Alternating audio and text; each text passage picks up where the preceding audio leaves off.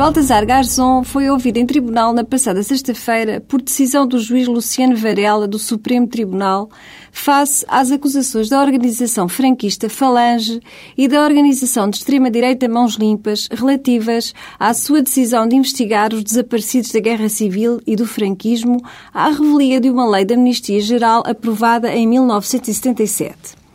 Baltasar Garzon começou em 2008 a investigar execuções e desaparecimentos atribuídos aos crimes que ocorreram durante a Guerra Civil Espanhola e que foram, dois anos depois da morte de Franco, cobertos pela referida lei da amnistia e arrisca agora a ser afastado da sua carreira por essa mesma razão.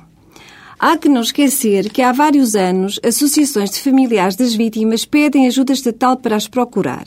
Organizações de direitos humanos entregaram a Baltasar Garzon uma lista com os nomes de 130 mil desaparecidos. Convém ainda dizer que logo em 2008 a ONU tinha pedido ao Estado espanhol que revogasse esta lei da amnistia. Baltasar Garzon não pode ser acusado de revanchismo porque pretende agora investigar o que aconteceu às vítimas da Guerra Civil Espanhola a pedido dos seus familiares e no seu país. Não podemos esquecer que este juiz emitiu uma ordem de prisão contra o ex-presidente do Chile, Augusto Pinochet, pela morte e tortura de cidadãos espanhóis. Trabalhou também num processo em que são acusados de genocídio diversos militares argentinos pelo desaparecimento de cidadãos espanhóis durante a ditadura argentina. Investigou grupos antiterroristas de libertação, mas também a ETA. Garzón não dorme e não cala. Temos de reconhecer.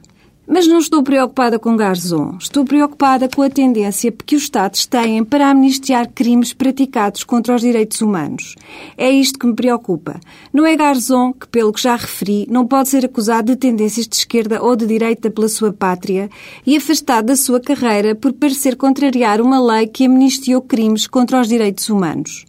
Uma coisa é certa: os direitos humanos são aplicáveis a todos, assim sendo, quem não os respeita deve ser punido e não amnistiado.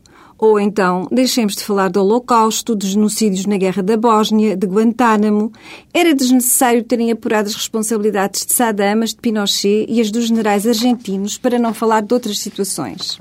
Proteger os Estados em atitudes como esta é alimentar este tipo de crimes que se repetirão no tempo e que, num mundo que se quer globalizado, serão tratados de forma diferenciada de acordo com as políticas governamentais do momento e do local, e é condenar-nos a todos a democracias apodrecidas e amorfas. Fechemos então os olhos e silenciemos, deixando que todos pensem que mais tarde ou mais cedo, matar, sequestrar, estropiar e torturar o seu semelhante é amnistiável.